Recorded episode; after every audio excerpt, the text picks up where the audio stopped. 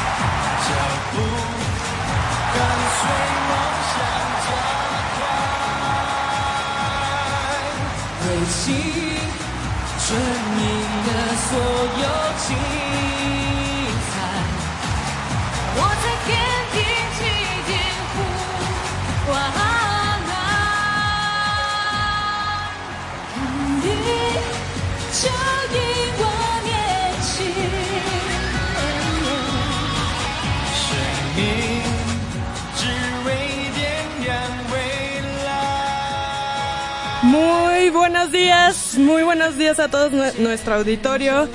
Estamos ya aquí en una emisión más de Goya Deportivo. Hoy con la triste ausencia de nuestro compañero Javier Chávez, pero sin embargo estamos aquí. Polito García de León, muy buenos, buenos días. Mitch. Sí, hombre, lo, lo, extrañamos, pero a ver, a ver si, si por ahí este llega. Se hizo a lo mejor un poquito tarde. Vamos a ver. Eh, nos acompaña también el día de hoy Ana Yancy Lara. Muy buenos días, Ana, ¿cómo estás? Buenos días, bien, gracias. Buenos días, auditorio. Nuestro compañero y amigo Daniel Ladrón de Guevara. Buenos días. Hola, Mitch, buenos días. Eh, Polo a todos los compañeros en la mesa y todo el auditorio. Pues sí, nos hace ya un poquito de falta Javier, pero ahorita yo creo que llega, no tarda. Y detrás de la consola, nuestro super amigo Crescencio, Crescencio Mejía. Bien chicos, ah, ahora, ah, perdón, yo soy Michelle Ramírez y hoy me toca ahí un poco entrarle al quite para, para mostrarles todo lo que tenemos, más bien para mostrar a sus oídos todo lo que tenemos del deporte universitario. No sin antes recordarles nuestros teléfonos en cabina 5536 8989 y para, para el interior de la República 01800 505 2688. También les recordamos nuestra página de Facebook es um, Facebook diagonal goyadeportivo.com. ¿Hasta donde? Sí, sí ¿verdad? Sí, sí. Corríjanme si no estoy si no estoy en lo cierto. Bien, esta canción que acabamos de escuchar eh, hoy fue un intro diferente. ¿Quién de ustedes eh, entiende coreano? No, no, pues no, hebreo sí. Pero bueno, pues fue uno de los temas principales para nuestra, bueno, la segunda edición de los eh, Juegos Olímpicos de la Juventud que se llevó, se realizó el año pasado en, en Nanjing, China donde tuvimos la participación de uno de nuestros atletas Pumas, caminante él, y muy destacado el año pasado, Noel Chama, quien rompió récord centroamericano en su categoría, perdón, récord nacional, y eh, estuvo en centroamericanos, participó en los Juegos Olímpicos de la Juventud y un gran marchista de la Universidad Nacional. Enhorabuena para él. Muy bien, chicos. Eh, podemos, vamos a entrar de lleno ya a lo que es un poquito la información. Y si me, me puedes apoyar con, con esto, Polito. Pues sí, ya aquí tenemos que la UNAM ya tiene sus primeros clasificados para la Olimpiada Nacional 2015. Eh, también eh, eh, estos, eh, estos chicos son eh, Lisbeth Hernández García de la Facultad de Derecho, Yanni pa, eh, Pamela Luchiger Díaz de Ciencias, Carla, Carla Muñoz Ángeles de la, del CCH Sur y Eduardo Ramos Romero de la Asociación de Natación de la UNAM. Ganaron su boleto a la Olimpiada Nacional 2015 que tendrá como sede el estado de Nuevo León. Este, asimismo vamos a tener información de los taekwondoines Pumas que buscan un sitio en la selección nacional de la especialidad. ¿Y qué más? Ah, también tendremos la, bueno, la- lo que será la participación del, del equipo de fútbol americano Pumas EU, quienes iniciarán su pretemporada enfrentando a los a, a la, a la Universidad de Texas de Lutheran University Bulldogs. Oye, dime algo, Michelle. eh, eh, eh, siempre juegan en pretemporada a algún partido en Estados Unidos, ¿verdad? Nada más, nada más juegan un encuentro o Bueno, son... La, la pretemporada pasada Polo nada más jugaron uno y de eso sí me acuerdo, pero no sé si como que ya sea siempre. Pero por lo menos la pretemporada pasada sí nada más jugaron uno en Estados No, es un Unidos. juego- que fue en Sul Ross, eh, también en Texas. Oye, este año estaban buscando irse hasta Minneapolis, si, si no recuerdo, Minneapolis. Ajá. Pero creo que las cosas se acomodaron ahora que tuvieron un congreso los coaches en Estados Unidos se acomodaron para que nuevamente fuera eh, una universidad tejana la- el rival de los Pumas. Entonces creo que ahí los tendremos enfrentando a una universidad bueno a la Lutheran University. Entonces de Texas entonces pues se, qued- se quedan en Texas. Ahorita no salen de ahí. yo, eh, me da este, la inquietud que, que tengo es que eh, a- cada año, yo sí recuerdo que han sido más años, este, el, el equipo se prepara, siempre tiene un juego de preparación en, en Estados Unidos. Yo pregunto, ¿por qué hacer un viaje tan largo para, para un solo encuentro?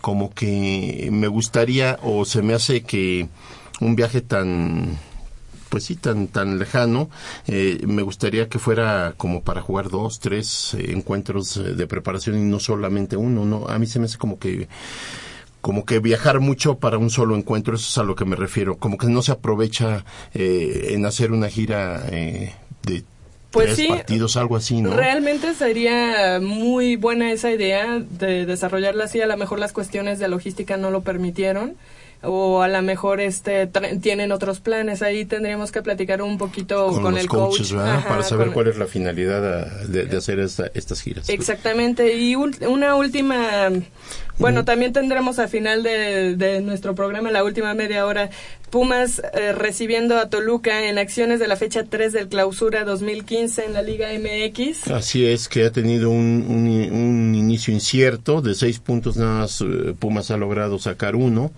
y este, pues sí, sí es preocupante que no, que no estemos empezando eh, un poquito mejor, pero bueno, eh, esto, esto va comenzando apenas. Además, Pumas de local tiene buenos números. O sea, última, desde que llegó Vázquez en casa, pues no han perdido. Sí, Digo, no han ganado mucho. Creo que de 8 han empatado 6, pero no han perdido.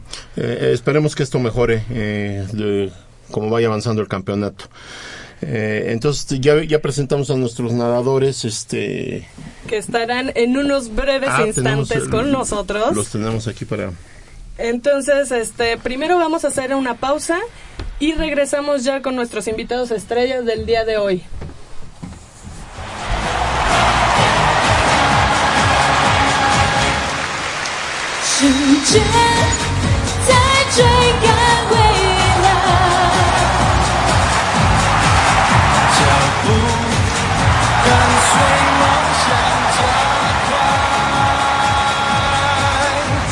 时 所有精彩。我在天地起点呼唤。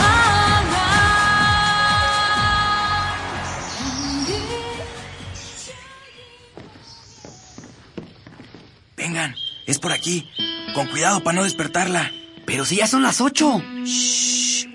A las tres arrancan, muchachos. Rífate, Pedrito. Con esta tiene que caer. Despierta,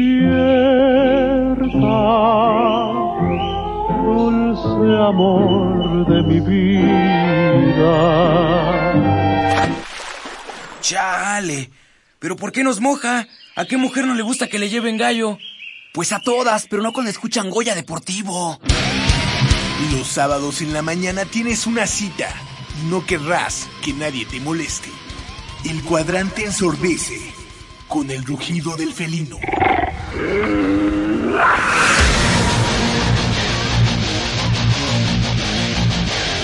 El deporte también se practica con los oídos. Goya Deportivo.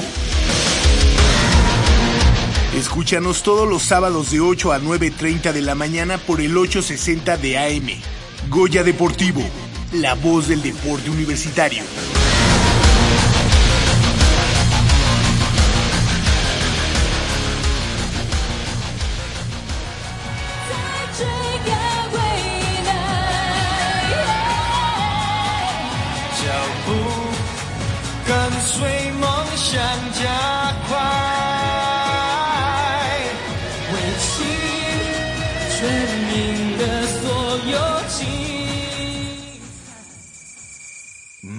Está buenísima. Papá, ¿qué estás viendo? No, no, no, no es nada. Estoy viendo mi Facebook, mi amor. Pero ese no es tu face. Sí, ya sé, pero por favor no le vayas a decir a tu mamá. ¿Qué es lo que no me tiene que decir, eh? ¿Eh? ¿Otra vez? P- perdóname, por más que intento no puedo dejar de verla. La pasión por el deporte también causa adicción. www.deportes.unam.mx Noticias, videos, convocatorias, medicina del deporte y mucho más. www.deportes.unam.mx El deporte de la UNAM también está en la web. Goya Deportivo, la voz del deporte universitario.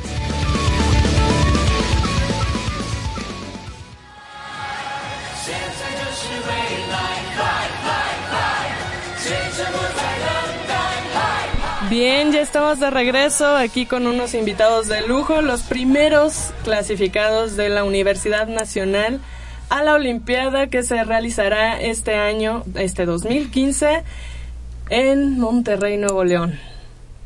¿Ya conocen su sede? Sí. Sí, ya. Ok, a ver.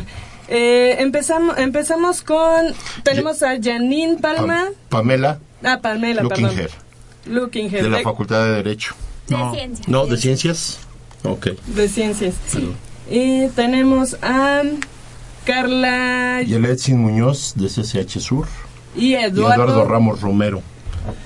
Eh, chicos, platíganos un poquito cómo está, cómo, cómo se dio su clasificación y qué sienten en estos momentos ya de estar pues avanzando en este proceso para la Olimpiada. Empezamos, si quieres, contigo, Carlita. Ah, pues la verdad de clasificar, pues fue, se me hizo algo difícil, porque ahorita el nivel la verdad subió y mi categoría pues no se me hace algo tan fácil. Pero pues para eso me estuve preparando en los entrenamientos. Estaba, bueno, estaba visto con mi entrenador de que al principio, bueno, mi objetivo era como pasar a la Olimpiada. Y pues ya en la Olimpiada tratar de tener mejores y hacer mejores tiempos de los que, con los que clasifiqué. ¿En qué pruebas estamos, eh, estás clasificada? Este, en el 400 combinado, 100 dorso y 200 dorso. Ok, o sea, tu especialidad sería como el dorso. Sí, sí, me va mejor en dorso.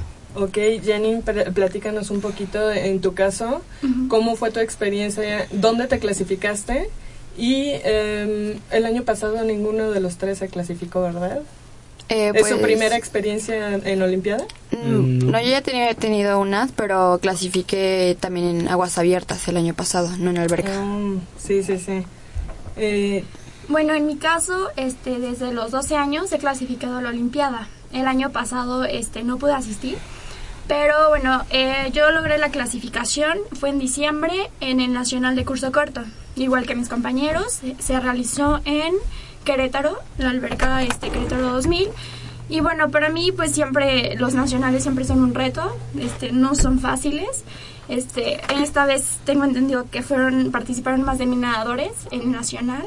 Entonces, pues sí, yo creo que no es fácil, pero este pues em, no sé, logré mis mis expectativas. Yo no creí que no iba a pasar la olimpiada porque pues cada año sube el nivel, más que cambié de categoría, pero pues bueno, este logré mi clasificación dentro de los 16 del país en, en las pruebas de pecho, este 50 y 200 pecho.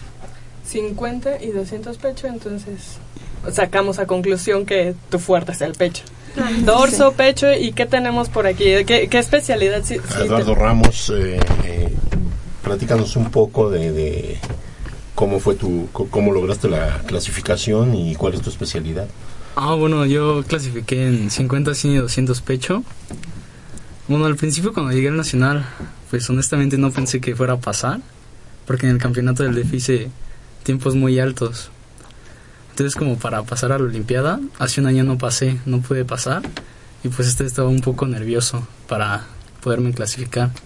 Pero de hecho me fue muy bien hasta, hasta pasé a final que pues no creí que pudiera. ¿En dónde fueron tus, eh, tu- tus tus eliminatorias, en donde se llevó a cabo el, el evento. Ah, fue en la, en la alberca 2000. en También la mañana se nadaban eliminatorias y en la fin, bueno, en la tarde las finales. Bueno, y por supuesto también tenemos la presencia del entrenador de, de nuestros queridísimos nadadores, el profesor Raúl Porte.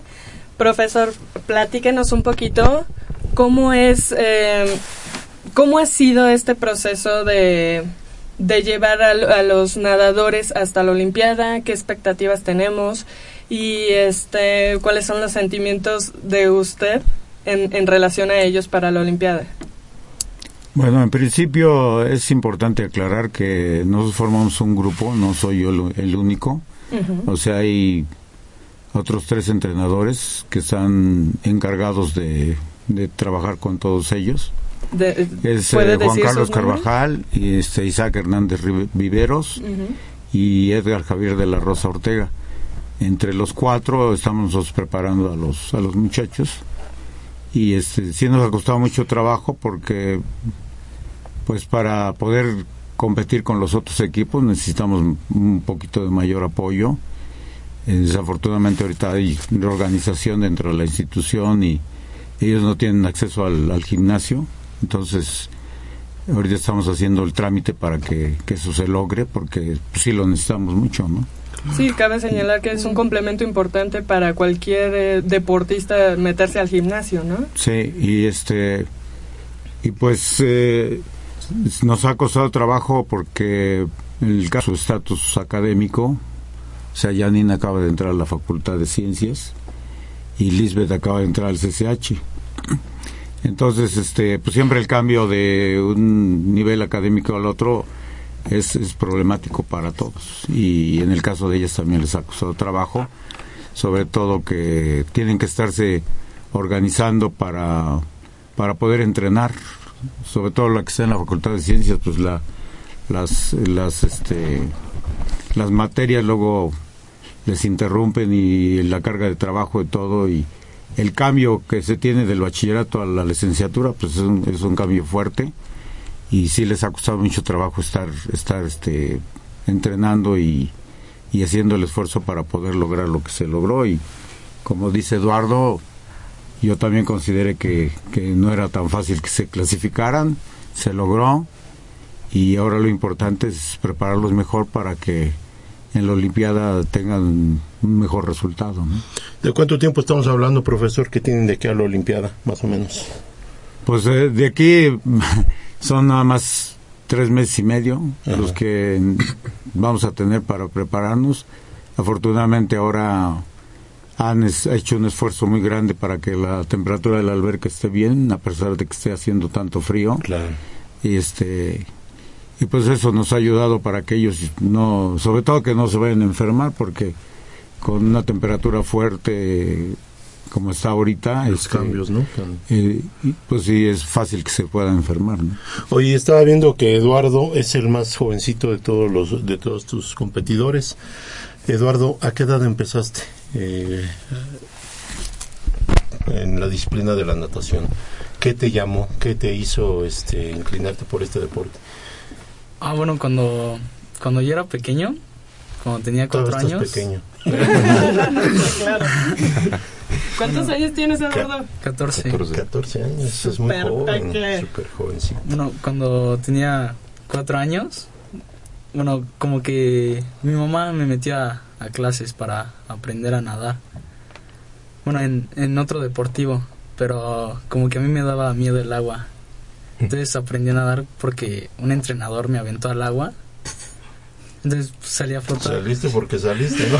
A, a mí, a mí ahora que, perdón, Michi, que se tocaba el tema de, de los estudios, sobre todo es muy importante cuando cambias de prepa a universidad o de secundaria a prepa, ¿cómo hacen ustedes para compaginar los estudios con, con el deporte? Porque a veces es muy difícil, ¿no? Sobre todo alguno de los dos, alguno de los dos, perdón, siempre absorbe más el tiempo pues de ustedes. ¿Cómo, cómo le hacen para poder llevar los dos y estar bien en ambas, en ambas categorías, en ambas cosas? A ver, bueno, yo en mi caso, este, lo que busqué primero fue como adaptarme, conocer bien, por ejemplo, la universidad, porque sí, el cambio es impresionante, las materias, profesores, horarios, Y entonces yo creo que lo más importante es saberse organizar, este, organizar el tiempo, organizar tú lo que quieres, o sea, siempre tener bien claro tus objetivos. Y entonces con base a eso yo creo que este, tú este, vas acomodando este, tus horarios y todo. Y pues yo creo que a mí me ha funcionado hasta ahorita, este, organizar el tiempo. Pero sí hay que sacrificar algunas diversiones, obviamente. claro. Sabemos que están en una edad en la que pues, ya empiezan a ir a, a fiestecitas y reuniones, ¿no? Entonces a veces hay que sacrificar ese, esa parte, me imagino, ¿verdad? Sí, Tanto por tareas como por la cuestión del entrenamiento, ¿no? Y- O- Eh, Perdón, y para Carla y para Eduardo, porque a veces las situaciones son diferentes, las circunstancias, eh, que yo vivo lejos, que vivo cerca, son diferentes. Para ustedes, ¿cómo les ha tocado vivir esta experiencia de, de ahora ya ser parte de la, de la universidad y cómo se acercaron a ella? Pues al principio y eh, me costó algo de trabajo porque si no es lo mismo, no te dejan la misma tarea y trabajos y así de un día para otro. Y pues me queda, no, no, la alberca por ejemplo no me queda tan lejos de mi casa, pero por ejemplo con el metrobús y así, luego tarda mucho llego muy tarde a mi casa. Y luego pues me da, llego de entrenar y con de mucha hambre, lo primero que hago es comer y ya después, o sea, veo las tareas y adelanto las que, o sea, como son como más próximas y pues las que no, pues las puedo ir como dejando y concentrándome en las que son para el día siguiente cosas así, pero sí igual es con el tiempo para porque bueno, luego se te junta todo y pues sí hay veces que tienes que faltar a entrenar o cosas así. Oye, por cierto, este Mitch, perdón, te- eh, hay un ausente de, la- de nuestros invitados, es eh, Lisbeth Hernández García. Ella eh, está ausente porque anda en un campamento en Zacatecas. ¿Este campamento es eh, cuestión de, de entrenamiento? Este, Sí, este... ¿Con alguien en especial? En el- la invitaron, ella tiene muchos amigos, bueno, es una chica muy sociable y En tiene... el buen sentido de la palabra. Por supuesto que sí. Entonces ella se lleva mucho con los...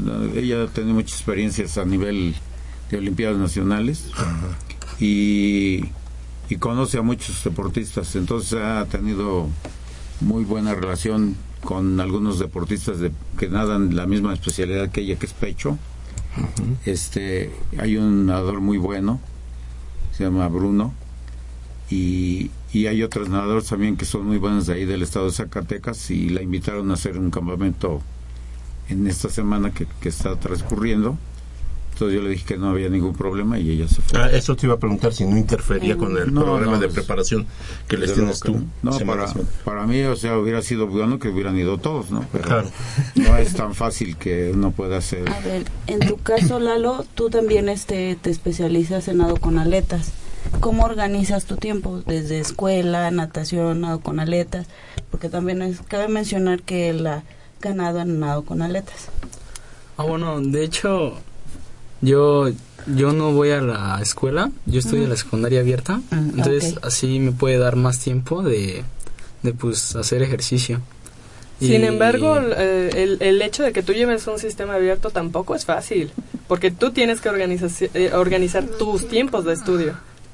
Bueno, en eso sí, sí me ha costado un poco de trabajo. Al principio como que sí se me hacía un poco difícil estudiar, pero ahorita como que ya lo estoy tomando un poco más, más relajado, más tranquilo, y pues ya me ha ido mejor. O sea que te dedicas a estar to- de tiempo completo en la piscina. Bueno, no de tiempo completo, es que no sé cómo explicarlo. Por ejemplo, si un deportista está así todo el tiempo entrenando, como se puede llegar a tronar. Entonces también no es tan bueno tener el tiempo completo entrenando. Tomando en consideración que la universidad tiene como filosofía formar, eh, primero, antes que nada, hombres de bien, estudiantes, eh, y complementarlo con el deporte, la universidad ha sido muy exitosa en ese, en ese, en ese programa eh, o en esa idea. Eh, vemos que todos son estudiantes. Eh, ¿Cómo es un día para ti, por ejemplo? Ya incluyendo tus estudios, ¿cómo es un día para ti? Normal. O, un lunes, un martes, tú te levantas y ¿qué haces? ¿Cómo distribuyes tu tiempo? Ah, bueno, yo, yo me paro alrededor de las siete y media, ocho de la mañana, y me voy a un curso de inglés. Regreso y a mi casa y como algo. Entonces, de ahí estudio un rato y luego me voy a nadar. Bueno, es que a mí no me da mucho tiempo de ir hasta CEU. Vives, eh, te queda bastante retirado. Ajá, entonces yo, yo voy a un lugar cerca de mi casa, pero Raúl me manda el entrenamiento y yo lo hago exactamente lo que él me manda. Entonces ya hago el entrenamiento con mi hermano que, que me ha ayudado mucho para hacer el entrenamiento en, en muchos aspectos. Y también, bueno, de hecho nada más corro, bueno, lo que hago es correr como 30 minutos, luego gimnasio y luego ya me meto a nadar. Ah, muy bien. O sea que también lleva este eh, natación abierta. Claro. y en tu caso, Carla, que tú tienes ciertos horarios en CCH. Eh, pues igual me, normalmente me despierto como a las 5 de la mañana para estar saliendo de mi casa como a las 6 y pues llegar temprano allá al CCH, porque luego sí, luego los profesores de que no puedes llegar ya tarde y así. Eh, salgo, lo más tarde que salgo es a la una, a veces pues sí puedo salir un poco antes, una hora, pero de ahí me voy a la alberca. Empiezo a entrenar como hasta las 3, o sea, de que es como de la una a las 3, pues puedo como descansar un poco en lo que voy a comer y así. Pero ya a las 3 empezamos, primero igual como dice Lalo, calentamos, corremos, eh, hacemos algo de fuerza, bueno, ahorita eh, como con nuestro propio, peso, porque pues no hay gimnasio. Y después pues ya nos metemos a nadar. Eh, ahorita he estado saliendo, ahorita que no estamos entrenando mucho, que apenas estamos como empezando, pero ya después vamos a pues, nadar más. Voy, a estar saliendo como, pasa, como 6.40, seis y media más o menos.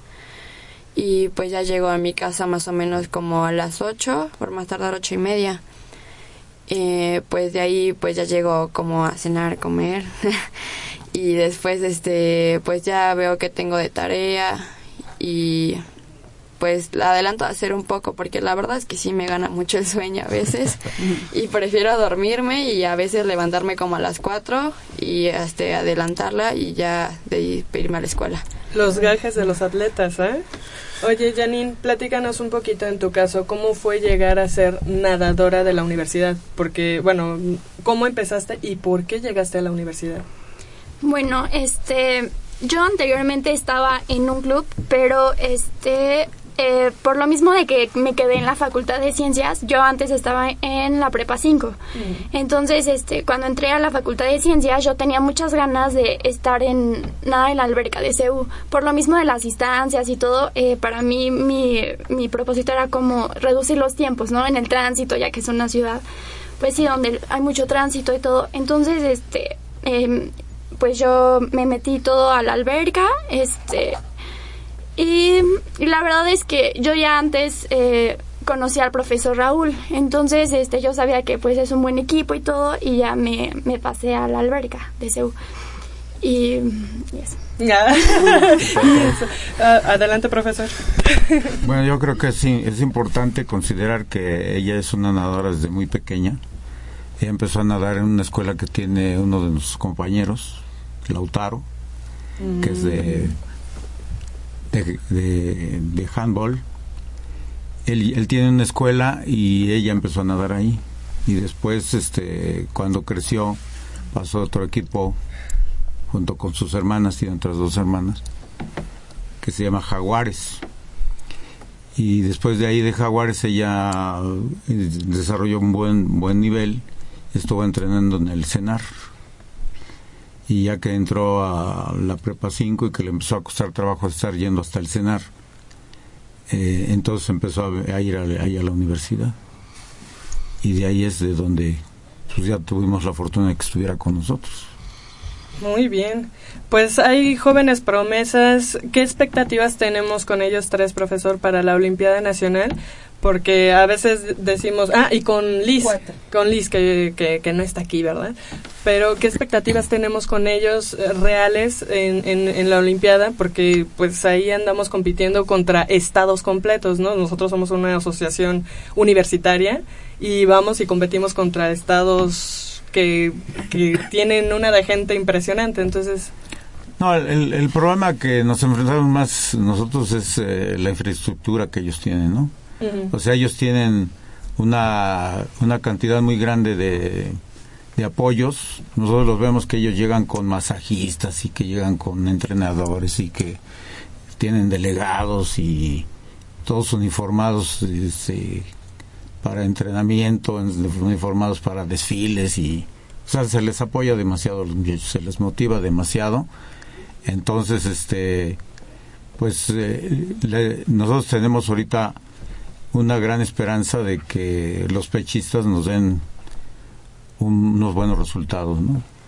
O sea, consideramos que pueden llegar a finales y, y algunos de ellos, Eduardo y, y esta Lisbeth, pues ojalá nos den unas medallas porque pues Lisbeth ha, ha tenido un poquito de, de problemas en cuanto a su, a su motivación porque se ha quedado en tres ocasiones arañando las medallas. Entonces, eh, ella, Esperemos tu que mami, tu mami la tuvo un tiempo porque Sí. desertó de la natación y dijo, no, ya no quiero nadar, Ujú. pero se dio cuenta que, pues que si quería hacer las cosas las tenía que hacer nadando. Bien, pues eh, el tiempo se nos viene un poquito encima. Carlita, ¿algo que quieras agregar? ¿Cómo, cómo te sientes para la Olimpiada? Y este... Eh, pues en parte me siento muy bien, la verdad, porque, bueno, ya lo había platicado con mi entrenador y pues quería, la verdad, pasar a Olimpiada. Y bueno, también tengo planeado, espero, también este, pasar a Olimpiada de Aguas Abiertas. Y, o sea, pasar a las dos Olimpiadas, pues la estaba buscando así como desde hace dos años. O sea, no es fácil, me ha costado trabajo, la verdad. Y pues de aquí a la Olimpiada, pues seguir entrenando para tener mejores resultados. Pues, pues mis metas para la Olimpiada Nacional es pasar a final y, y llegar a ganar medalla en los tres pechos y pues hacer mis mejores marcas, ¿no? No quedarme siempre haciendo el mismo tiempo. Janine, ¿cuál es el objetivo de esta Olimpiada? Em, también bajar mis tiempos y si se puede pasar a finales en mis dos pruebas. Enhorabuena, eh, tenemos que hacer ya un- una breve pausa. Les deseamos lo mejor para este para este evento nacional que bueno ya tienen que estar ahorita seguramente a marchas forzadas. Entonces les deseamos lo mejor y nos vamos a pausa.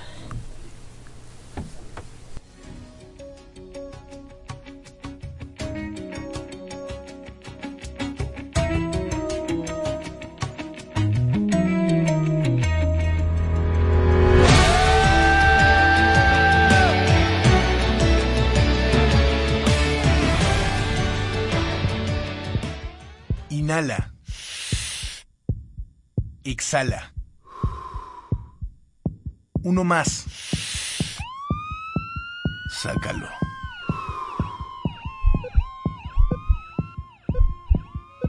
Nos damos otro jaloncito.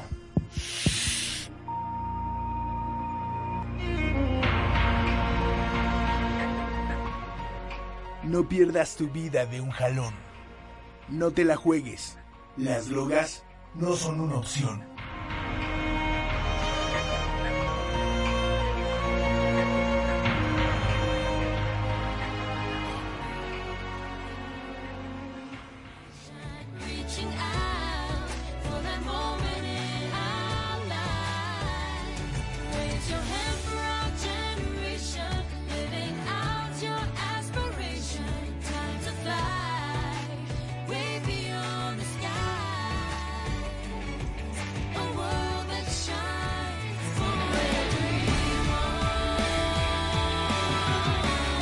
Y damos la bienvenida a este a nuestro querido Javier Chávez, que por cuestiones laborales este eh, apenas eh, tuvo que atender, va, va llegando y ¿qué tal Javier? ¿Todo bien?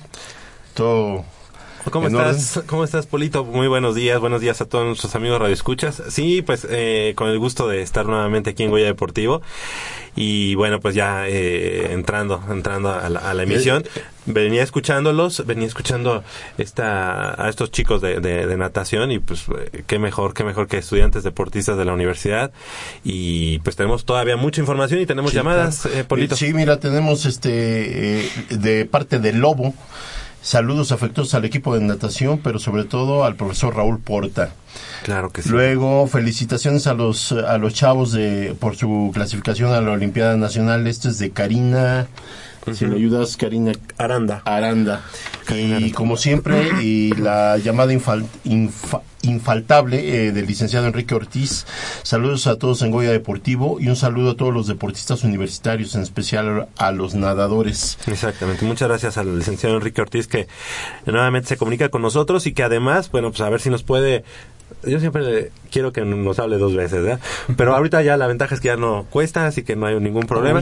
Porque, eh, pues para que nos platique si fue al, al partido hace una semana, ¿no? A él, él que vive ahí en, en Zapopan, pues seguramente fue a ver a los Pumas, a ver si nos platica, a ver si nos platica nuestro amigo el licenciado Enrique Ortiz. Pero tenemos, tenemos más información, eh, Polo, mi buen Dani, y es que la UNAM se proclamó los equipos Pumas de, de waterpolo.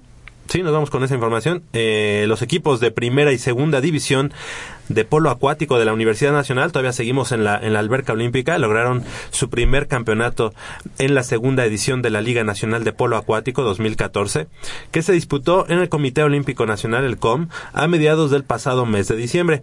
El equipo Puma de primera división entrenó, enfrentó, perdón, em, permíteme, enfrentó Una final. Eh, estuvo en una Ah, final. una, una final eh, muy, muy, muy reñida en la piscina del COM ante el equipo del Estado de México, donde obtuvieron el triunfo por dos puntos de diferencia. Fue 13 goles a 11 el marcador final. Así es, Javier. Y de igual forma, César Santoyo, vicepresidente y entrenador de la Asociación de Waterpolo de la UNAM, destacó las actuaciones de los atletas Aurelio Rubio de la Facultad de Ingeniería, Octavio Peñaflor de Ciencias, así como la de Ever Recendis e Isaac Vega, ambos afiliados a la Asociación de la UNAM en esa disciplina.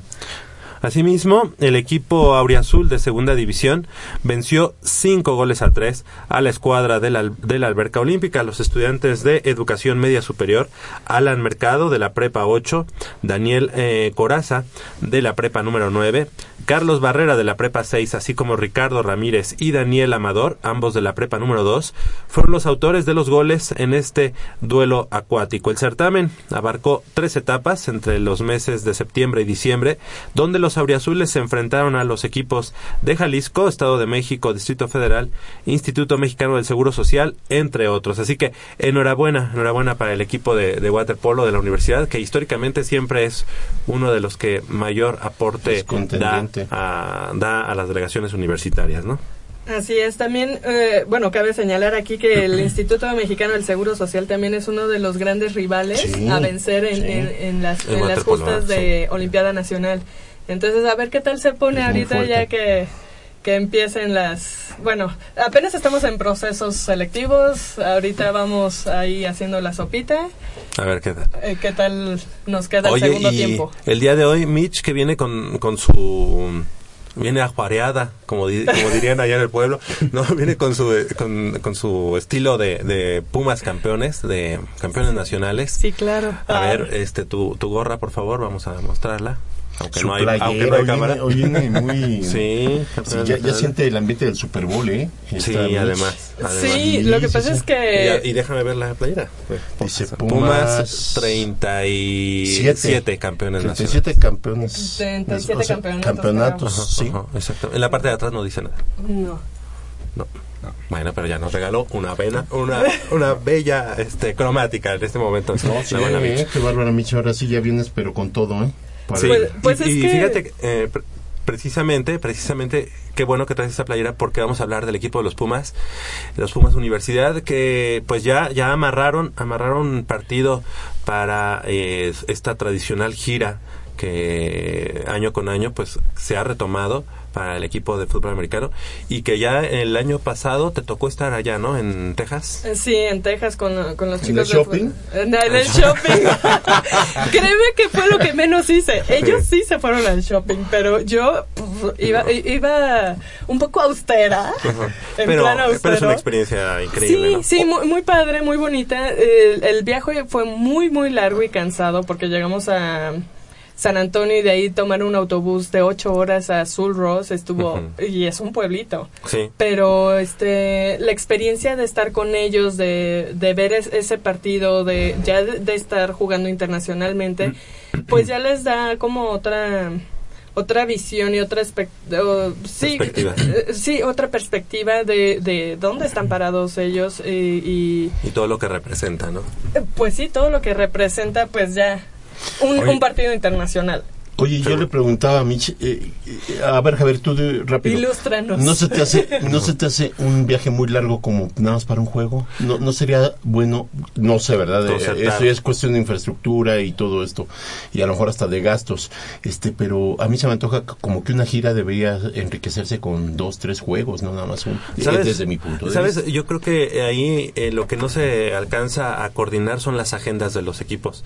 Eh, llegas con un, e- con un equipo, eh, amarras el partido, por ejemplo, en el caso de, este 2015 que van a, visitar a los Bulldogs de la Universidad Luterana de Texas, eh, pero yo creo que mm, pues, tú no puedes jugar eh, en cuatro días o cinco días que se van a lo mejor este a lo mejor si se van cinco días sí puedes ¿Un par de juegos? un par de juegos yo creo que eso, eso sí se podría hacer y en el, ya en alguna ocasión y corrígeme si me equivoco eh, productor Armando Islas eh, ya ya se han ido cinco o seis días y sí alcanzan a jugar dos partidos pero en este en, en este año 2015 a lo mejor por la cuestión económica de tenerlos porque esto representa tenerlos más tiempo allá ¿no? Sí, claro. Pero no solo es eso, también la cuestión del desgaste físico que implica un partido. O sea, tampoco puedes estar teniendo un partido cada tercer día, por así decirlo, ¿no? O sea, todo eso se tiene que planear y hacer una logística que a mí mis respetos porque la logística que llevan ca- el equipo cada vez que sale en algún lugar me impresiona, ¿sabes? Eh, O sea, desde que se levantan hasta el- casi la última hora del día está súper planeado. Es ahí sí, pues mis respetos, ¿no? Pero la cuestión está de, de estar jugando, pues como muy seguido tampoco sería tan viable porque ya lo- el último partido los agarraría súper cansados, ¿no? Claro. Sí, aunque sí, eh, obviamente con la preparación, gran preparación que tienen ellos, yo creo que se podría hacer. Yo creo que más bien es en cuestión de los días que están y que no da a lo mejor para los Que eh, ahí en Estados Unidos está muy bien calendarizado todo, está muy estrictamente, pero mu- perfectamente bien calendarizado y probablemente los no te da tiempo a, a- a También. coordinar dos tres juegos porque ya, ya tienen compromisos establecidos, ¿no? Seguro, debe ser por, es- por ese lado. Y, y bueno, pues en lo que me ibas a comentar algo. Eh, te iba a preguntar lo mismo que Polo. Y, y además, este año pues tienen el mundial eh, que ahora se va a llevar a cabo en Canton, En Ohio. Entonces, eh, bueno, pues ahí sí son partidos, pero los programan cada cuatro días, si, si, no, si no mal recuerdo. Ajá, sí. Entonces, eh, es un poco... Y es un desgaste tremendo. ¿eh? Exactamente. Sí, sí, sí. El mundial de fútbol Y bueno, americano. pues para, para no, no, no dar más vueltas sobre el asunto, como parte del entrenamiento eh, de cara al arranque de la temporada 2015 de la conferencia de los ocho grandes de la UNEFA, los Pumas Universidad disputarán un partido de preparación ante los Bulldogs de la Texas Lutheran University, la TLAU, el próximo 28 de agosto en el Bulldog Stadium, ubicado en la ciudad de eh, Seguin, Seguin del estado tejano. El rival del cuadro Auriazul para este enfrentamiento eh, es un equipo de la división número 3 de la National, eh, de la NCAA, rápido, de la NCAA. Vámonos rápido. en un duelo que servirá Conference. Ah, sí, no, digo, pero ya la NCAA, en un duelo que servirá de fogueo para los jugadores del equipo bicampeón de Liga Mayor de ONEFA, los Pumas Universidad, al enfrentarse a una escuadra conformada por jugadores 100% norteamericanos en la totalidad de su roster. Así es, Javier. Otro de los objetivos del head coach eh, Raúl Rivera para este compromiso es la integración del grupo que se logra con la convivencia entre todos los integrantes del plantel, entre los novatos que se incorporan al equipo este año, quienes vivirán la experiencia de hacer un viaje largo junto con el staff de coaches y los jugadores de experiencia en el máximo circuito del fútbol americano estudiantil en nuestro país. Así es, también los Bulldogs de la Universidad Luterana de Texas compiten en la División 3, que es la categoría más grande de la Liga Universitaria de los Estados Unidos, de eh, la NCAA, donde contienden más de 450 univer- eh, universidades en 45 diferentes conferencias. En la temporada 2014, los Bulldogs consiguieron nueve vi- victorias por solo dos derrotas, así es que no es cosa fácil. Sí, no, no, no va a ser ningún flan. Y Pumas Universidad ya enfrentó a este mismo equipo en un partido de preparación disputado en el año 2009, cuando los auriazules se impusieron por marcador de 31 puntos a 28. Desde 2008, estos partidos internacionales forman parte del entrenamiento de Pumas Universidad de cara al arranque de la temporada eh, en Liga Mayor. El balance de los ocho de los ocho partidos jugados, debido a que en 2009 y 2012 se disputaron dos encuentros, es de cinco victorias por tres derrotas. Y precisamente era lo que lo que comentábamos, ¿no? 2009 y 2012 el equipo de, de Pumas Universidad viaja a Estados Unidos y no solamente juega un partido, sino que se avienta de una vez dos tiritos allá en, en, en- en las ciudades eh, tejanas y que obviamente tanto, bueno, todo Estados Unidos, pero Texas en lo, en lo particular y el estado de Florida son estados muy de muchos de muchas este ligas de muchos equipos eh, vas pasando por cualquier este condado y bueno no es uno sino ves cuatro o cinco college, eh, dos universidades que tienen eh, la práctica del fútbol americano como algo primordial, ¿no? Mira, yo te voy a decir algo, es sorprendente la cantidad eh, de, de campos, tanto de béisbol como de fútbol americano, que llegas a ver. Y la cantidad de ligas que tienen ellos, este, digamos, organizadas a nivel tanto, eh, digamos, en las pequeñas provincias o las- los pequeños poblados. Sí estamos hablando obviamente de, un país que tiene otra, otra infraestructura, o, otro tipo de economía, pero aquí no se invierte realmente en el deporte como se debería de invertir. Eh, de- desafortunadamente, eh, eh, los problemas políticos que tenemos en este país desde hace muchos años eh, y eh, afectan directamente eh, eh, uno de tantos rubros que afectan es el deporte. El deporte en México está muy descuidado. Y no que con esto no, no estoy haciendo un comparativo porque aquí es difícil que tuviéramos esa cantidad, eh, digamos, de equipos o de, o de campos o de centros eh, deportivos. Pero lo poco que se pudiera tener no se tiene y lo poco que hay es de muy mala calidad.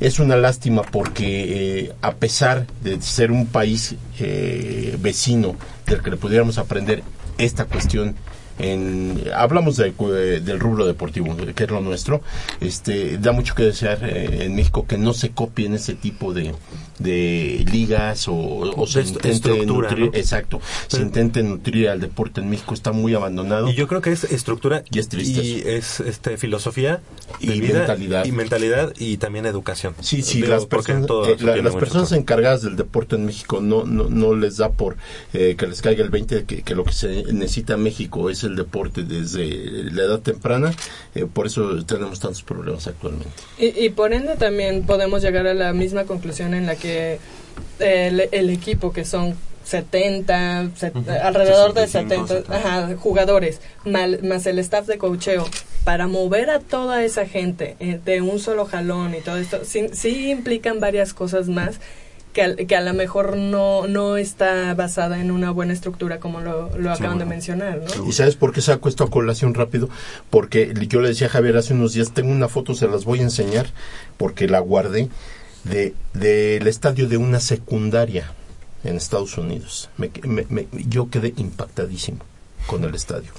Eh, sin menospreciar, nosotros tenemos nuestro estado precioso que es el Roberto Tapatío. Eh, la verdad el Tapatío se queda nada a nada a- al lado de este estadio y es de una secundaria y habías de ver nada más qué, qué estadio y qué campo de fútbol estructuras Pero tenemos el olímpico. Ah, no, no, no. A lo que voy es que, No, sí, sí, que entiendo. diéramos por tener en cada En cada estado, sí, en cada en estado cada un esta- estadio de fútbol americano. ¿eh? Estoy hablando Sí, de fútbol sí. americano. Sería una cosa in- in- increíble. Ah, Obviamente también hay que ver que México como tal y como un pa- país de tercer mundo pues tiene otras prioridades, pero el deporte tendría que ser- pero tendría que ser eh, como un elemento para que esas cosas, esas prioridades también salgan a, a Pero fíjate, ¿no? eh, las prioridades, Javier, yo creo que la educación va muy ligada al deporte. Sí, y sí, yo creo que eh, de- sí hay que atender primero la educación y la salud del pueblo, yo estoy de acuerdo. Es- no es estoy, parte no estoy hablando de ahorita, ¿no? Es, es un mal ya de 100 años atrás que traemos como pueblo y desgraciadamente repercute al tiempo, ¿no? Y ahorita Claro. lo vemos que son contadas las universidades que tienen buenos campos y ya no digamos este prepas porque ya es difícil y pues, secundarias ni, ni hablamos Ni- de eso, y bueno. Ana Yancy Lara, tenemos llamadas. Bueno, habló Eduardo Cortero Méndez. Espera que mañana el equipo Puma se comporte más agresivo para anotar más goles porque el equipo de Toluca viene muy fuerte. Su marcador es 2-1. Dos goles a uno. Le, le agradezco eh, su, su comentario. Y bueno, pues obviamente aquí en Goya Deportivo estamos todos para estar aquí eh, al frente, al frente de los micrófonos.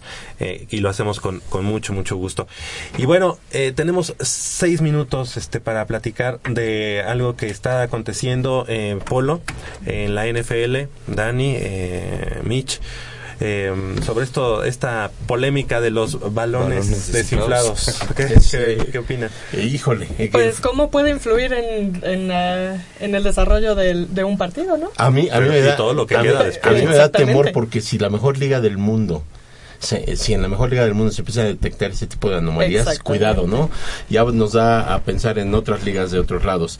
Pero es muy delicado el tema porque eh, hasta dónde se llega a qué minucioso es eh, este esta organización para tener hasta el último detalle cuidado ahorita a reserva de lo que ustedes comenten a mí me impresionó mucho la forma de que manejan este este rubro de los balones Sí, sí, todo, Que yo todo desconocía. Un, todo un proceso, ¿no? Todo un mecanismo.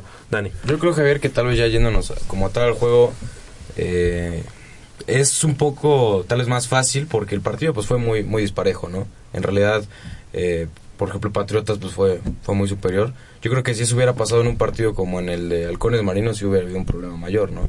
Porque son partidos más cerrados en los que cositas de ese tipo sí de verdad puede definir mucho eh, a favor de uno. En este, eh, o sea, sí es preocupante, pero en este caso, pues Patriotas le pegó un baile un a su rival, entonces yo creo que tal vez sí sí está mal y sí hay que checar eso, pero pero no es tan importante. Ajá, este, yo creo, eh, sí, en cuanto a desarrollo de, de, de partido, estoy totalmente de acuerdo.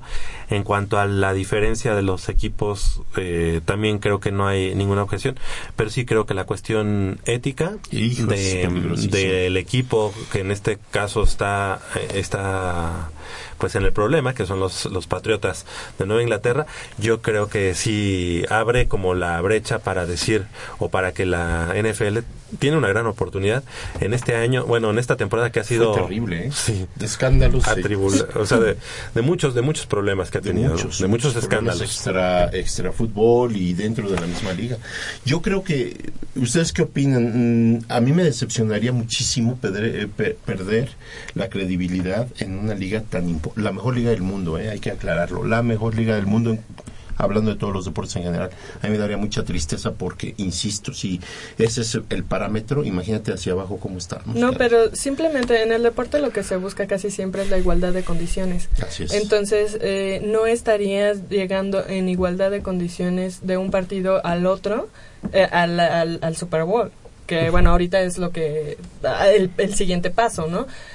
Eh, un, un- simplemente pierde el dinamismo un balón que, que no está con el mismo calibre que, que el otro que se usó en otro partido. O sea, cambia mucho las cosas. La, eh, podría haber cambiado el resultado del partido. Podrían haber cambiado muchísimas eh, jugadas. Claro. Entonces, Yo no sabía, eh, y esto es lo que me tiene a mí de verdad así que eh, impactado, yo no sabía que cada equipo presenta 12 balones. Cada equipo presenta sus 12 balones en un juego. Y cada equipo lo- obviamente los presenta y, y- y los árbitros son los encargados de verificar que vengan inflados. así es. Aparte de esos 12 balones por equipo, son 24 ya sumados, ¿no? Hay 6 balones que se ocupan única, única y exclusivamente para las patadas, aparte de esos 12 balones. Entonces tú, Mitch, patriota de Nueva Inglaterra, juegas con tus 12 balones. Y tú, eh, Dani, juegas con tus 12 balones. Pero esos balones ya fueron, eh, reitero, ya fueron checados por los jueces. Entonces- y esto, yo no sé, fíjate, hasta, la, hasta el tiempo. Dicen, dos horas 15 minutos antes del juego, se checan los balones. Y se sella. Se aprueban, se encierran, en, digamos, en un baúl y nadie los toca y queda un comisionado, una persona encargada de que ya nadie toque esos balones. Eso hace más preocupante la situación. Entonces, eso es lo delicado del asunto. Yo no dudo que sí haya habido una diferencia eh, en cuestión de capacidad y de calidad por equipo, no lo dudo, pero ya eso te da a pensar y Sí, eso claro, no claro, se vale. ¿no? En una liga que cuida- Fíjate, esos, yo no sabía, ¿eh? Yo pensaba que los balones los tenían ahí por cerros y Sí, los iban los dando como... como fútbol. No, cuando leí cómo es el protocolo, quedé frío. No, y además estamos hablando de la liga, perdón, Micho, más organizada del mundo, que cualquier detalle, por más mínimo que sea, lo tienen que checar una y mil veces. ¿Vieron lo- lo- lo- el, el error contra... ¿No será que eh, algún político mexicano esté llegando a la mano NFL? negra. No, es que mira, tan fácil. eh, en el error que hubo en el juego de, de- que di- dicen del de Dallas contra Green Bay y en el, en el de Dallas Detroit. Dicen, lo increíble, ya sucedieron los errores como hayan sido. Al otro día de esos errores, se apuntó a la liga y empezaron a trabajar para cambiar esa, esa regla.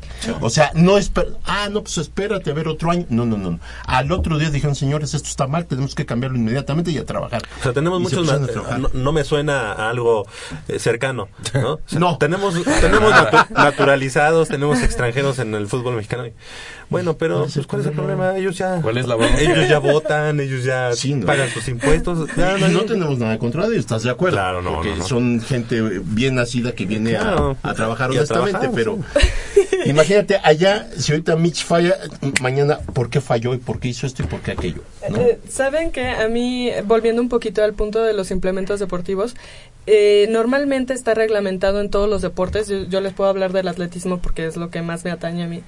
Eh, en el atletismo, si tú quieres eh, prestar, bueno, llevar tu propia jabalina a una competencia, por así decirlo, no sé, puede ser una bala, un martillo, no sé. Eh, tiene el que ser paréntesis de que Michel fue, fue, eh, exponente del equipo de la, de la UNAM en lanzamiento de jabalina. Pero Así es. fíjate que, eh, aparte de destacar en la jabalina, eh, arrancaba suspiros. Ya, dije que por eso ganaba. Porque los jueces estaban viendo otra cosa, menos la jabalina. Pues no sé qué hayan visto. Bueno, oye, pero es que además, bueno, ya no, No se vale, Pero no se vale, ya, cuando iba a hacer su, su ejecución, iba con las licras. Así. No. Oye, así se compite. No, Pero- ok. no, volviendo al punto, gracias chicos. Volviendo al punto, es que eh, eh, los jueces son los que tienen que revisar que tus implementos midan y pesen lo reglamentario, lo que está dentro de las reglas, y desde ese momento se queda eh, con los jueces el implemento, y desde ese momento todo atleta que, que esté dentro de la competencia puede utilizar tu jabalina, si así lo desea. O puede utilizar Ah, los, que- lo sí, los, lo- los implementos, Implementos que da el comité organizador para la competencia respectiva. Entonces, yo creo que debe ser así en todos los deportes, ¿no? Que si el balón de voleibol, que si el de fútbol americano, que si el de Bueno, yo te voy a hablar que aquí en la UNEFA, en, digo, en, en el fútbol americano nacional en general, cada quien, cada equipo lleva sus balones. Y siempre son, están contados, ¿no? Están contados, llevan su, su costal con los balones y una, y una de las personas del staff o del apoyo del staff están encargados de, de abastecer al árbitro que va a poner el Sí, balón sí, lo he en todo momento, ¿no? Entonces Sí, sí, eso, sí. eso sí, pero digo, al final de cuentas no podr- o sería muy difícil que, que a lo mejor no no está descabellado y a lo mejor sería lo más eh, leal y que, que los 12 balones, a final de cuentas todos tienen el nombre de Pumas, de Pumas Zacatlán, del equipo Ujú. que sea propieta- propietario, que todos estén en el mismo costal, ¿no? Te tocó jugar, ¿por qué? Porque a final de cuentas son en la misma medida, el mismo peso y todo, Claro. que todos estén en el mismo costal y al, al final del partido cada quien se lleva sus 12 balones. Eso podría ser. Claro. Pero bueno, pues estamos aquí lucubrando, pero sí, la NFL tiene mucho, mucho que trabajar en esta semana. Y que cuidar, porque aunque lo trabajen, si no lo cuidan, Sí, sí, sí. Cuidado. Eh, Polo, la próxima semana es el, el Super Bowl. Dani, todos los- lo sabemos. Eh, Patriotas enfrentando al equipo al equipo campeón, los, los que puede ser bicampeón. Sí, Se puede sí. presentar un bicampeonato. ¿Cómo ven eh, rápidamente sus- Me encanta es- esta final, es muy, muy, muy, muy buena. Eh, un poquito veo probablemente por ahí un puntito dos a- abajo a los halcones marinos por el poderío que mostró Nueva Inglaterra, pero, y por el momento que está pasando, ¿verdad? pero yo creo que ese triunfo eh, que sacó halcones marinos a- sobre Green Bay puede ser el envión.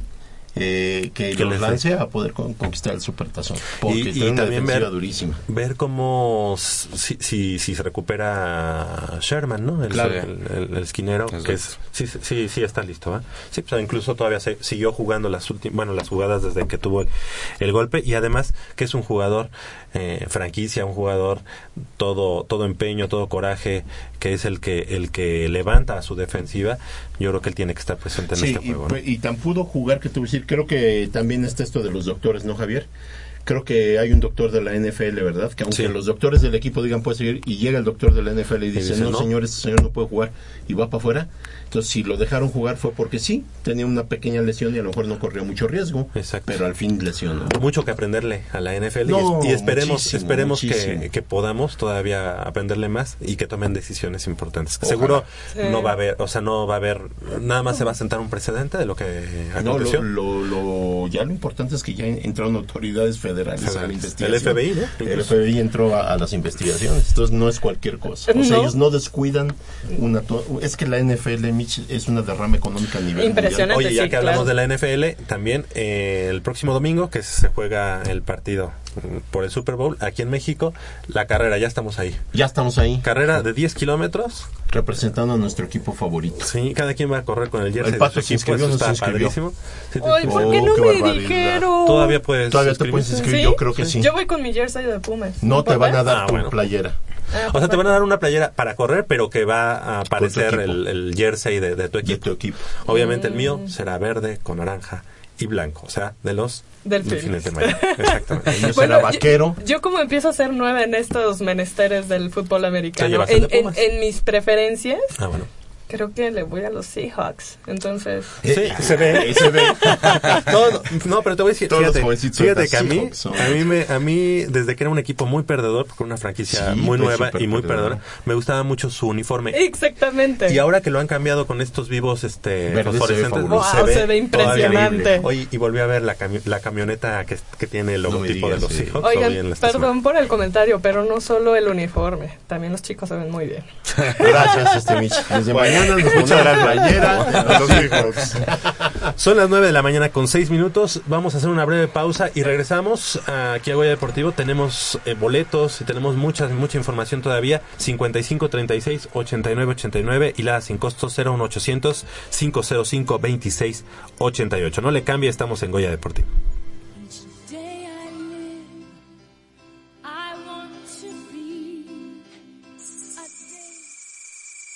Mmm, está buenísima. Papá, ¿qué estás viendo? No, no, no, no, es nada. Estoy viendo mi Facebook, mi amor. Pero ese no es tu face. Sí, ya sé, pero por favor no le vayas a decir a tu mamá. ¿Qué es lo que no me tiene que decir, eh? ¿Eh? ¿Otra vez? P- perdóname, por más que intento no puedo dejar de verla. La pasión por el deporte también causa adicción.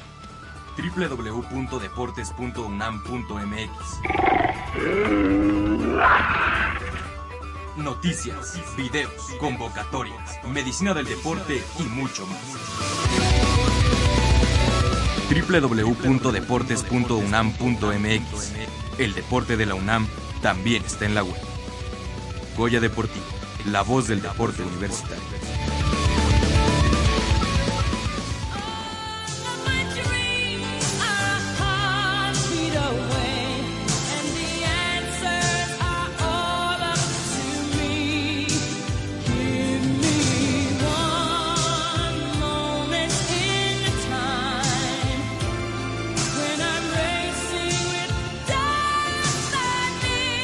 9 de la mañana con 7 minutos. Estamos de regreso aquí en Goya Deportivo. Y bueno, pues el día de mañana el equipo de los Pumas eh, de la universidad pues eh, reciben al conjunto de los Diablos Rojos del Toluca. Un partido que, que se antoja pues ya un poco mm, desesperante para el equipo de los Pumas que no ha podido ganar después de los dos primeros partidos de la temporada. Y después de eh, haberlos visto en un primer tiempo bastante, bastante flojo contra el equipo de las Chivas de allá en Guadalajara. Sí. Dani, Eh, Polo.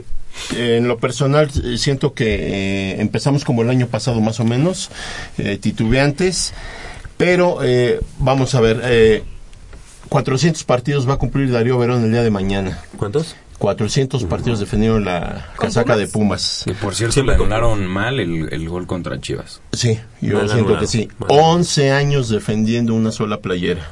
De esos jugadores ya no se ven. Ya cuéntalos. Yo creo que hay cinco, cuando mucho. Ese es un orgullo. Para mí, en lo personal, es un orgullo porque es un jugador que realmente vino a jugar fútbol.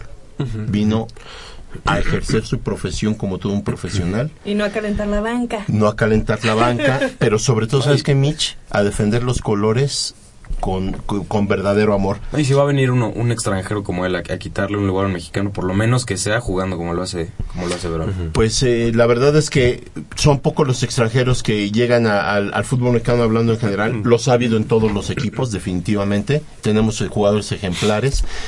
Darío Verón es, de- por eso de- me sorprende porque es de los últimos. A alguien le tocó eh, jugar en una época en la que los jugadores son volátiles, ¿no? Esto- hoy estoy con Pumas, mañana estoy en Guadalajara, luego estoy en Santos, luego estoy aquí.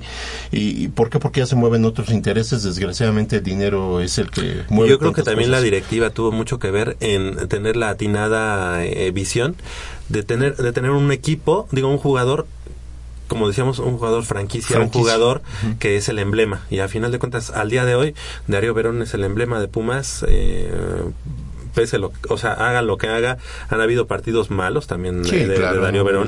Últimamente también ha tenido muchos errores, pero pues tú coincidirás conmigo, Polo. Estamos ahí en la tribuna y hasta decimos, bueno, si es Darío Verón, se le perdona Se le todo, perdona.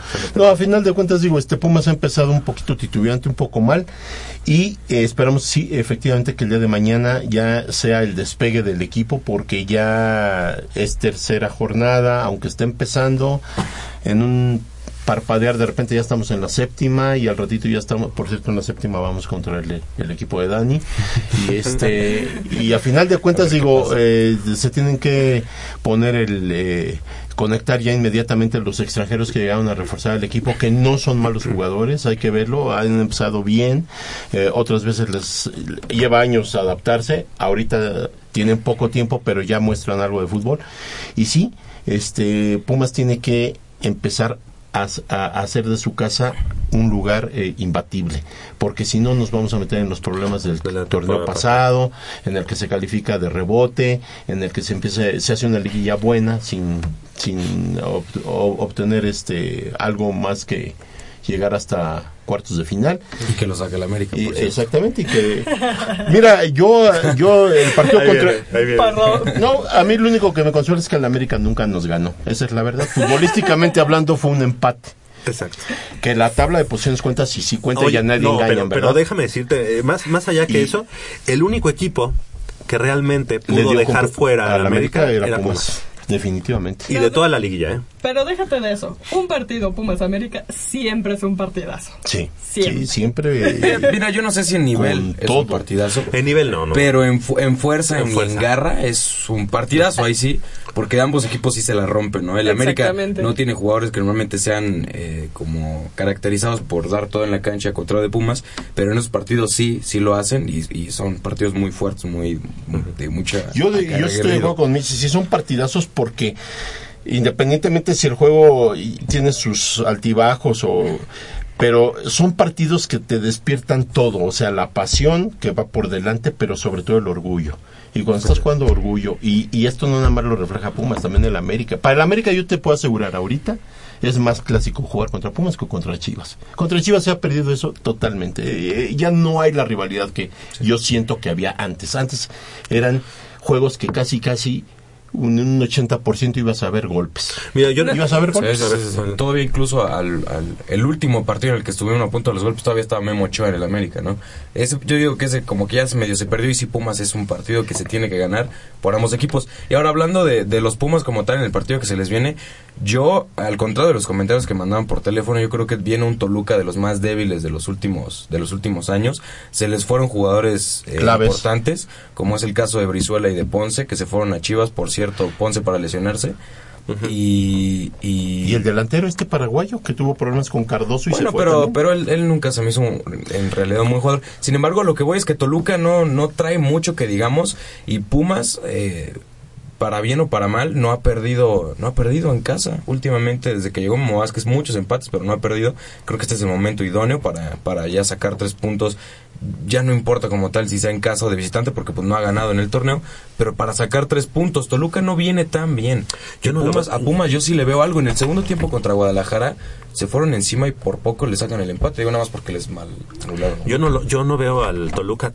Yo el, el Toluca siempre lo he visto fuerte, un equipo siempre contendiente. Y a Pumas, en lo particular, siento que en Ciudad Universitaria el Toluca siempre se le dificulta. Mucho, se le ha dificultado bastante. Pero Y ahora... Lo eh, mismo que sucede con, eh, con cuando Pumas visita la bombonera. Así es. Se le dificulta a Toluca. Y, y se le da mucho el estadio de Toluca a Pumas, ¿eh? Tenemos llamadas A con ver. Ana, Ana Yancy. Bueno, habló Eduardo Robles que lo de, lo de Inglaterra se- es muy tramposo al estilo americanista. Él comenta lo de que Inglaterra gana porque, por ejemplo, comenta de un partido que se llenó de nieve el estadio y el equipo contrario pidió que quitaran la nieve para este para el gol de campo y no lo hicieron en cambio Inglaterra lo pidió y sí lo hicieron y fue como ganó por eso Eh, dice que se sí, le sí, hace muy tramposo Sí, sí son factores, sí, son, factores. ¿Y por qué meten en mi equipo? O sea, Pues es que fue el ejemplo que. Y bueno, también este manda saludos a todos, principalmente a Javier. Muchas gracias. Y hace una invitación a todos los universitarios al curso de Aprende a Nadar, que ahorita está en sus inscripciones y que inicia el 3 de febrero. Ay, eh, eh, sí, esos cursos, se, se- bueno, las inscripciones se agotan, ¿Son los que son pero... del sábado? ¿Son los eh, que- no, se dan entre, entre semana. No, es que Eh, ya hay sábado, ya hay aprende a nadar en, lo- Ah, los sábados. ¿Sí? Sí, sí, claro que sí. Bueno, no estoy, yo Se no acaba de abrir ese... Pero, este, sí, son de los que se agotan, así es que córranle a la dirección a hacer sus inscripciones porque se agotan rapidísimo. Y otra que va a correr es Ana Yancy Lara, Lara porque en este momento vamos a lanzar los cinco pares de boletos. Perdón, Ana Yancy. Habl- Hablando de deporte. No, no, no. Quería que estuvieras aquí que te- y comprometerte. Que nos llamen al 55 36 89 89 y los primeros cinco que nos llamen se llevan su par de boletos para el día de mañana Pumas enfrentando a Toluca, volviendo al tema de Pumas, yo sí quisiera hacer eh, hincapié. eh, yo estoy muy desesperado porque no, no me gusta ese Pumas que sale parsimonioso, sale eh, sin Garra. Pues eh, a lo mejor no sin garra, sino como que no es el estilo de Pumas salir, como que atentar el partido a ver cómo va a ser, cómo lo van a atacar. No, no, no, no, no. Pumas siempre se acostumbró a ser un equipo agresivo desde, desde el minuto 1 hasta el minuto 95. ¿Cómo es posible que después de un expulsado, y yendo abajo en el marcador, obviamente nunca lo logramos empatar, fue cuando mejor- jugó mejor Pumas. Fue en- se fue encima de las Chivas y estuvo a punto de empatar el juego, como dice Dani. Ese gol que le anulan a, Darío Verón, que debió haber sido eh, legítimo, era fue legítimo, pero que fue mal an- anulado. ¿Cómo es posible que con 10 jugadores te decidas ya en cuestión de desesperación irte al ataque y dominar al equipo? De Chivas con 11 jugadores y estés más cerca de empatar el juego que de, de perder. ¿Por qué no tener esa, esa, esa mentalidad, esa vocación desde que inicia el juego e irte encima del rival, a ahogarlo, asfixiarlo, presionarlo? Sí, probablemente haya momentos o, o- o lapsos del, de- del, del juego que tengas que bajar un poquito el ritmo porque sabemos que los muchachos también, digo, se cansan, ¿verdad? Obvio.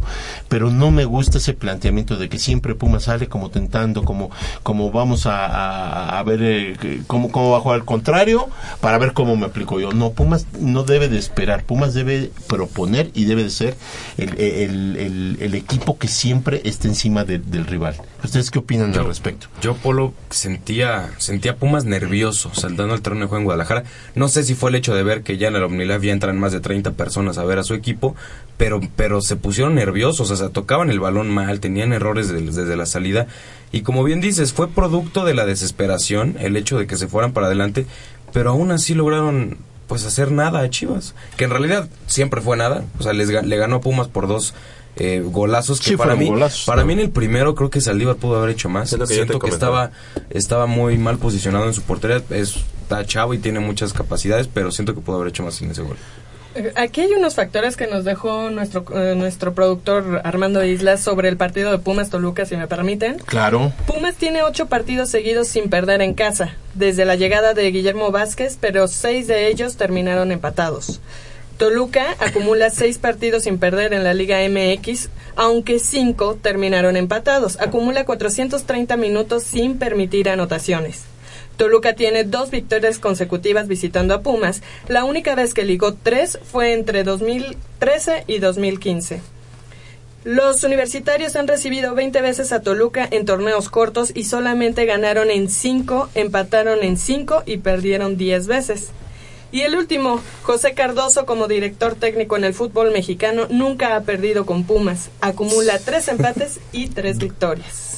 No, no favorece mucho Pumas, la verdad. No, es lo que te digo. Mira, Es nosotros digo hemos ido a ver a Toluca y hasta Las nos dos tocó veces- un empate y un triunfo, ¿no? No, en Cuando- Toluca, en Toluca los hemos visto... mm, Más veces, sí, pero de las que yo me acuerdo... es eh, una victoria y un empate, ¿no? y una derrota, ¿no? ¿Fue derrota? Derrota.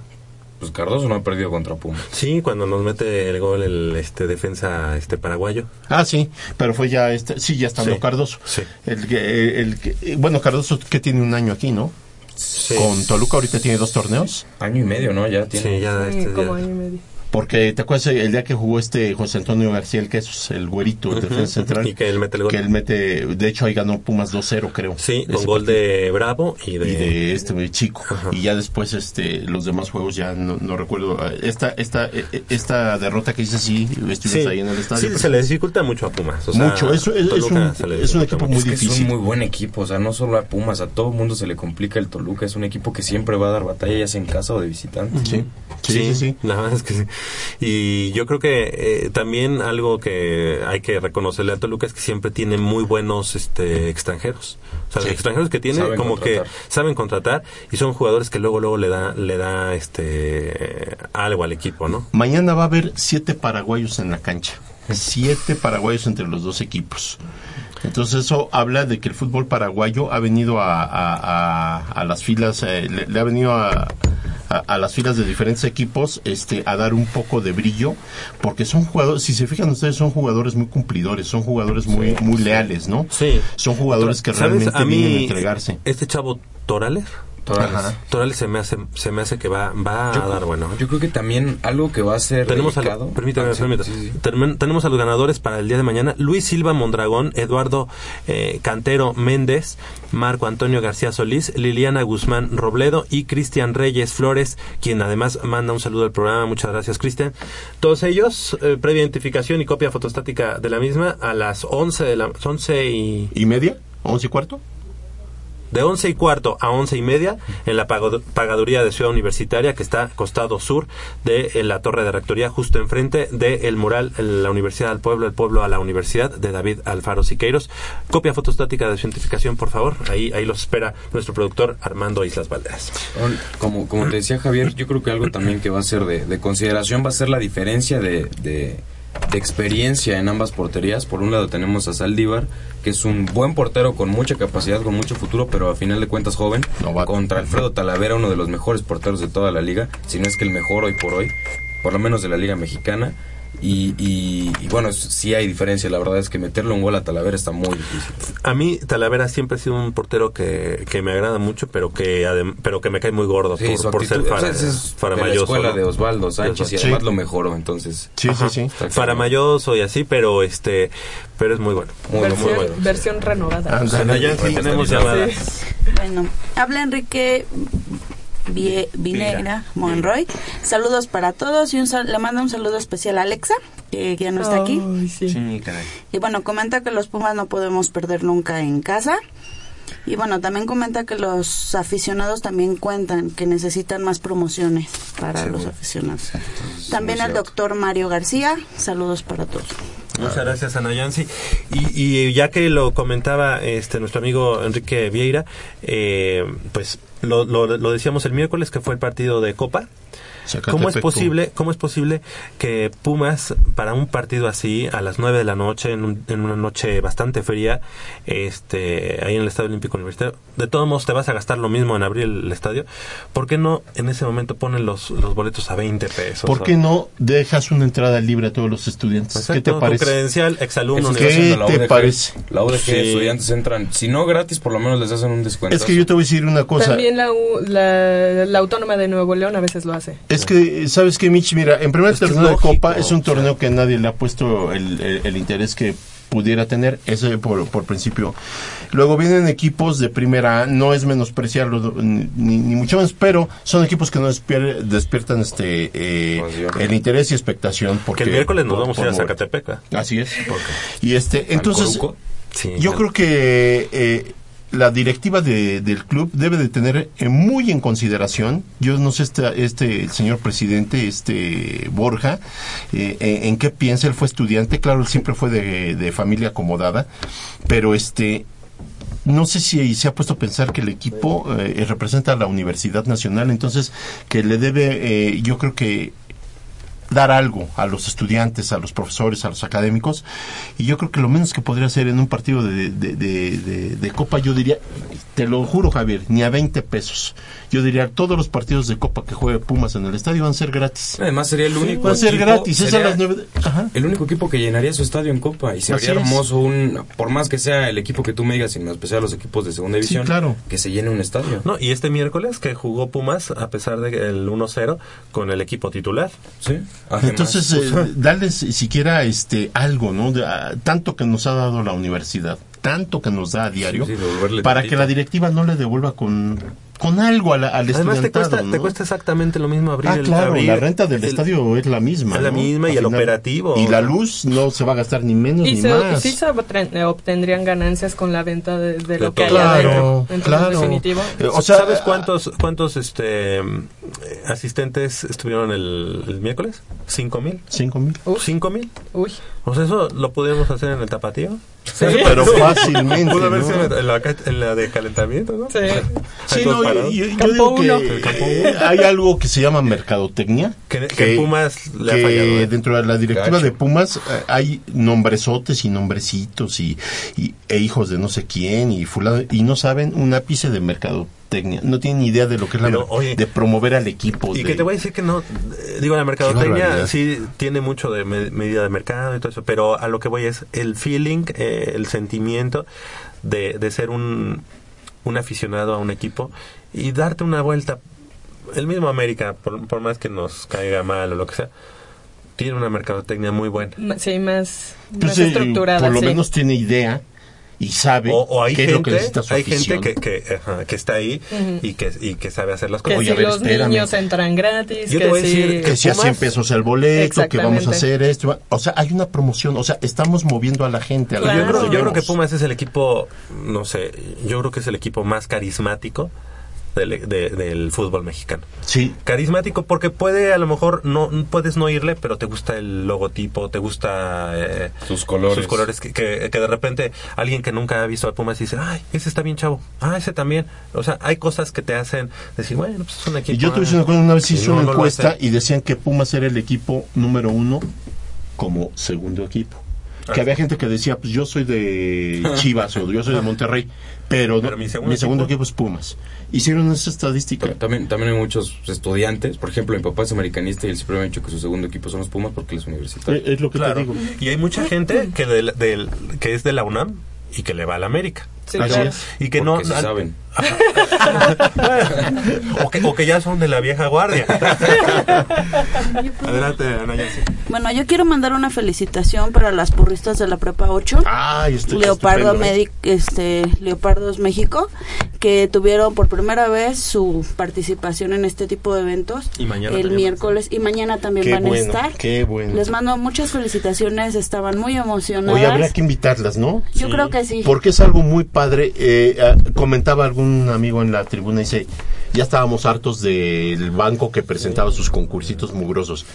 Qué maravilla lo de las chicas de la Sí. Prepa 8. Ojalá nos llenen más de esos Muchas espectáculos porque niñas. valen la pena. Y además son espectáculos como lo de la banda también que, que Ah, acompaña a. Pumas CU y que también ahora está acompañando al equipo de los Pumas, que dan mucha identidad a, a la universidad y a lo que es eh, el, el deporte estudiantil. A mí me gustaría mucho que nuestro auditorio no- nos emitiera alguna opinión sobre esto al, al respecto de la banda escolar de Morelos, que son de Puebla, pero bueno, son Morelos, este, para ver qué les ha parecido esta nueva dinámica que están pues metiendo en los partidos. Lo que ¿no? te podemos decir a los que escuchamos en, en, en el- en la tribuna, Mitch, está fascinada la gente.